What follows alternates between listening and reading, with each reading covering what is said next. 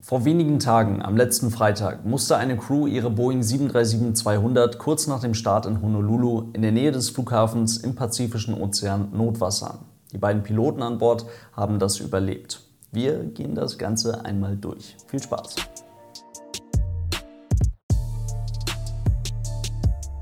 Damit hallo und ganz herzlich willkommen. Ich hoffe, es geht euch gut. Erst einmal, das Ganze ist letzten Freitag passiert. Das heißt, über mögliche Ursachen, detaillierte Hintergrundinformationen oder vielleicht sogar über ein mögliches Fehlverhalten der Cockpit-Besatzung sprechen wir wie immer logischerweise nicht. Um die Beantwortung dieser Fragen kümmern sich schlaue Leute von der NTSB, also vom National Transportation Safety Board, die dann in gewisser Zeit ihren detaillierten Bericht dazu veröffentlichen werden. Aber was ist überhaupt passiert?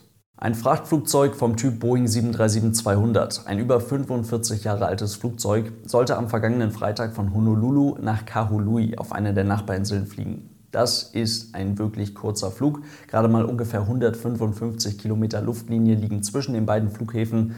Um das mal ein bisschen einzuordnen, bei der Lufthansa war bis vor kurzem die kürzeste Flugverbindung im Plan die Verbindung von München nach Nürnberg. Das sind etwa 140 Kilometer Luftlinie. Also ein sehr kurzer Flug nachts, ein Frachtflug, geplante Abflugzeit 1 Uhr morgens lokal. Die Maschine rollte mit etwas Verspätung auf die Startbahn 08 rechts des Flughafens Honolulu und bekam um 1.34 Uhr die Startfreigabe.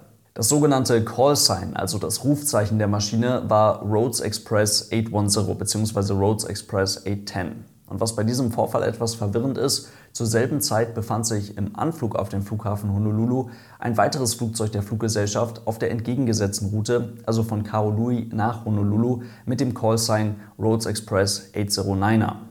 Direkt nach dem Abheben meldete die Besatzung der Rhodes Express A10, dass man zum Flughafen zurückkehren müsse, und da die Lotsin darauf nicht so reagierte, wie man eigentlich erwarten würde und stattdessen, wie bei einem ganz normalen Abflug, den Radarkontakt bestätigte und weitere Anweisungen zum Steigflug der Maschine gab, wurde das Ganze wiederholt und es wurde erwähnt, dass es sich um einen Notfall handle.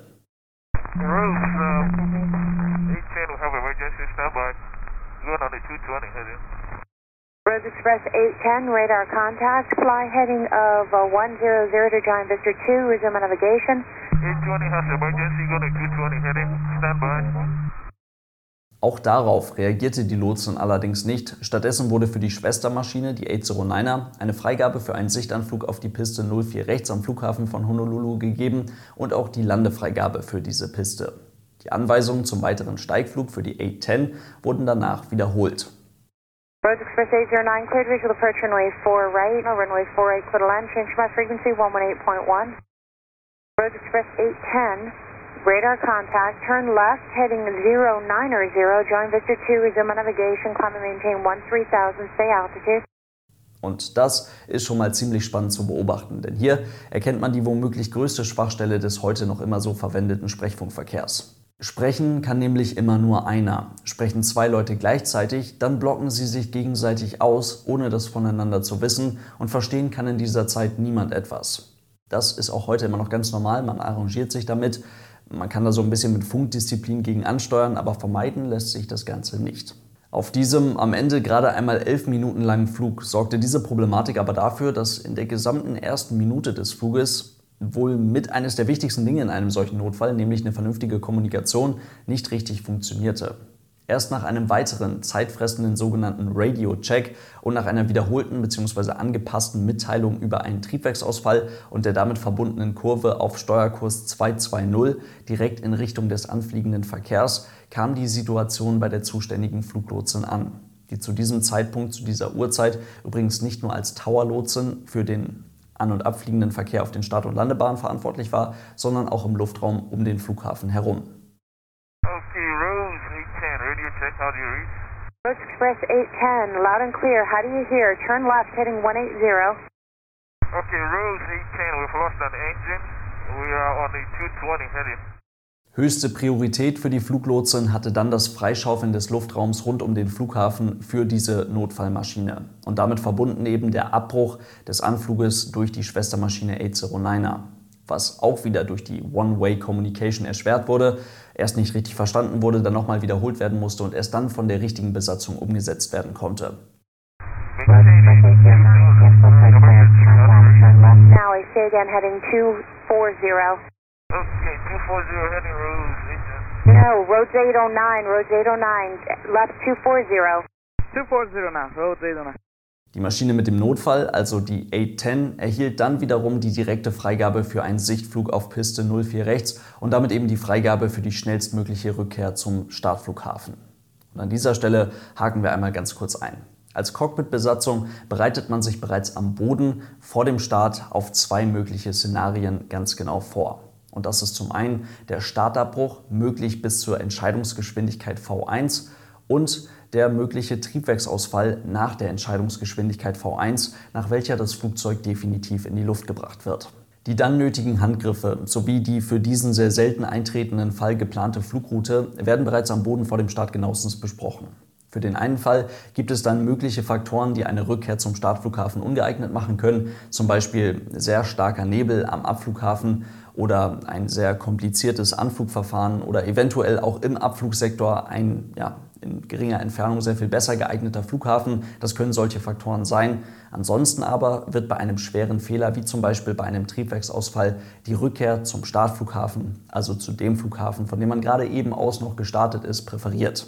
Moderne Verkehrsflugzeuge bieten darüber hinaus die Möglichkeit, im Airbus zum Beispiel über den sogenannten Secondary Flight Plan, die Rückkehr zum Startflughafen bereits am Boden vor dem eigentlichen Start vorzubereiten. So lässt sich dann in der Luft tatsächlich mit nur einem Knopfdruck das Flugzeug auf die Landung am Startflughafen mit automatischem Einstellen der Frequenz für das Instrumentenlandesystem und so vorbereiten. Der entsprechende Teil in einem Abflugbriefing könnte dann zum Beispiel so aussehen. In case of engine failure fliegen wir geradeaus, Runway Track über die Acceleration Altitude 1200 Fuß bis 10 Meilen vom Funkfeuer 1, dann rechts herum zum Funkfeuer 2, steigen auf 3000 Fuß für ein Right-Hand Traffic Pattern Quick Return für ein ILS Runway 15 ist im Secondary Flight Plan. Gewicht ist über Max Landing Weight. Das ist sehr überschaubar und sorry für das Englisch, aber es sind die wichtigsten Infos drin. Ähnlich mit logischerweise anderen Werten und anderen Planungen wird es bei der Besatzung kurz vor dem Abflug in Honolulu auch gewesen sein. Zum Beispiel mit dem Heading 220, was man kurz nach dem Start, kurz nach dem Triebwerksausfall eingenommen hat und der Lotsin mitgeteilt hat. Und damit zurück zum Vorfall. Die Crew der A-10, also der Maschine mit dem Notfall, teilte der Lotsin mit, man brauche noch etwas Zeit. Die 809er, die Schwestermaschine, bekam daraufhin erneut die Freigabe für einen Sichtanflug auf die Piste 04 rechts am Flughafen von Honolulu und landete auch sicher dort. Die A-10 flog in dieser Zeit weiter raus aufs Meer. Den Flughafen hatte die Besatzung zu diesem Zeitpunkt bereits nicht mehr im Blick und bei einer Flughöhe von unter 300 Metern über dem Meer wurde es offensichtlich etwas hektischer am Cockpit.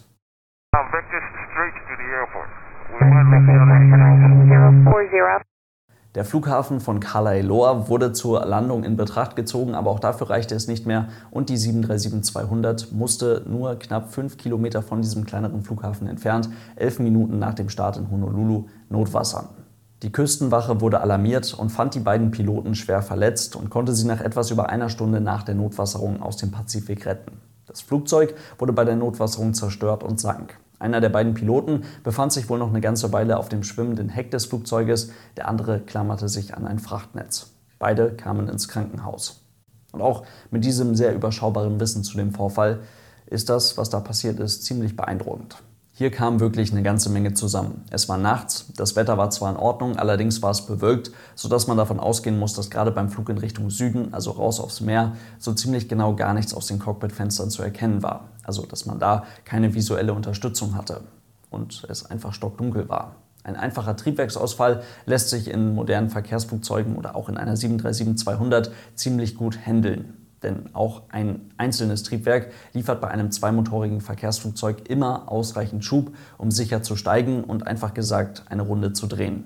Allerdings zeigt dieser Vorfall ziemlich eindrucksvoll, dass man nach einem Triebwerksausfall die wahrscheinlich wichtigste Redundanz am Flugzeug verloren hat. Und damit fällt dann eben auch die Möglichkeit weg, jegliche Energie, die in Form von Treibstoff in den Tanks des Flugzeuges vorhanden ist, in Flughöhe oder Fluggeschwindigkeit umzuwandeln.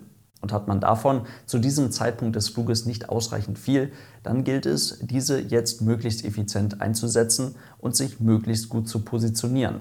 Denn runter geht es auf jeden Fall und die Zeit, die man dafür hat, ist sehr überschaubar. Das war bei Sully so, das war beim Ural Airlines Flug so und das war auch in diesem Fall so. Die Handgriffe, die hier jetzt noch gemacht werden sollen bzw. gemacht werden müssen, sind wirklich auf das Allerwichtigste runtergebrochen. Man sollte eine primäre Stromquelle im Flugzeug haben, in diesem Fall die APU, die Auxiliary Power Unit, also das Hilfstriebwerk im Heck des Flugzeuges. Dazu die richtige Klappenstellung, ungefähr die richtige Fluggeschwindigkeit und dann, ihr kennt es vielleicht aus dem Sully-Film, ein Brace for Impact in die Kabine. Im Airbus sollte man dann im Fall einer Notwasserung dann noch den sogenannten Ditching-Button drücken. Den gibt es tatsächlich und die Funktion ist einfach gesagt, es werden alle Öffnungen unterhalb der Wasserlinie verschlossen, sodass damit die Schwimmzeit des Flugzeuges theoretisch erhöht werden kann, beziehungsweise das Flugzeug theoretisch länger in einer stabilen Schwimmlage bleibt und die Passagiere somit den Hauptevakuierungsweg über die Tragflächen wirklich noch eine ganze Weile auch gut nutzen können. Und nach der Landung dann eben noch alles aus, und alle Leute raus. Dass die Realität durch so ein paar Variablen ein bisschen anders aussehen kann, das zeigt dieser Fall vor Honolulu ganz gut. Auch wenn der finale Bericht noch eine ganze Weile dauern wird, sicherlich ein Vorfall, von dem jeder Pilot wieder sehr viel lernen kann. Zum Beispiel eben, wie wichtig ausreichend viel Höhe und ausreichend viel Fluggeschwindigkeit sein kann. In diesem Sinne soll es das für heute schon gewesen sein. Vielen Dank fürs Zuhören. Ich hoffe, es waren ein paar interessante Infos über diesen gerade erst passierten Vorfall für euch mit dabei. Und dann denkt daran, es gibt das Ganze natürlich auch noch auf YouTube bei Aeronews Germany. Und falls ihr diese ganze Podcast-Aktion unterstützen wollt, es gibt für Aeronews Germany auch eine Patreon-Seite. Vielen Dank für euren großartigen Support, Leute. Lasst es euch gut gehen. Bis zum nächsten Mal und tschüss.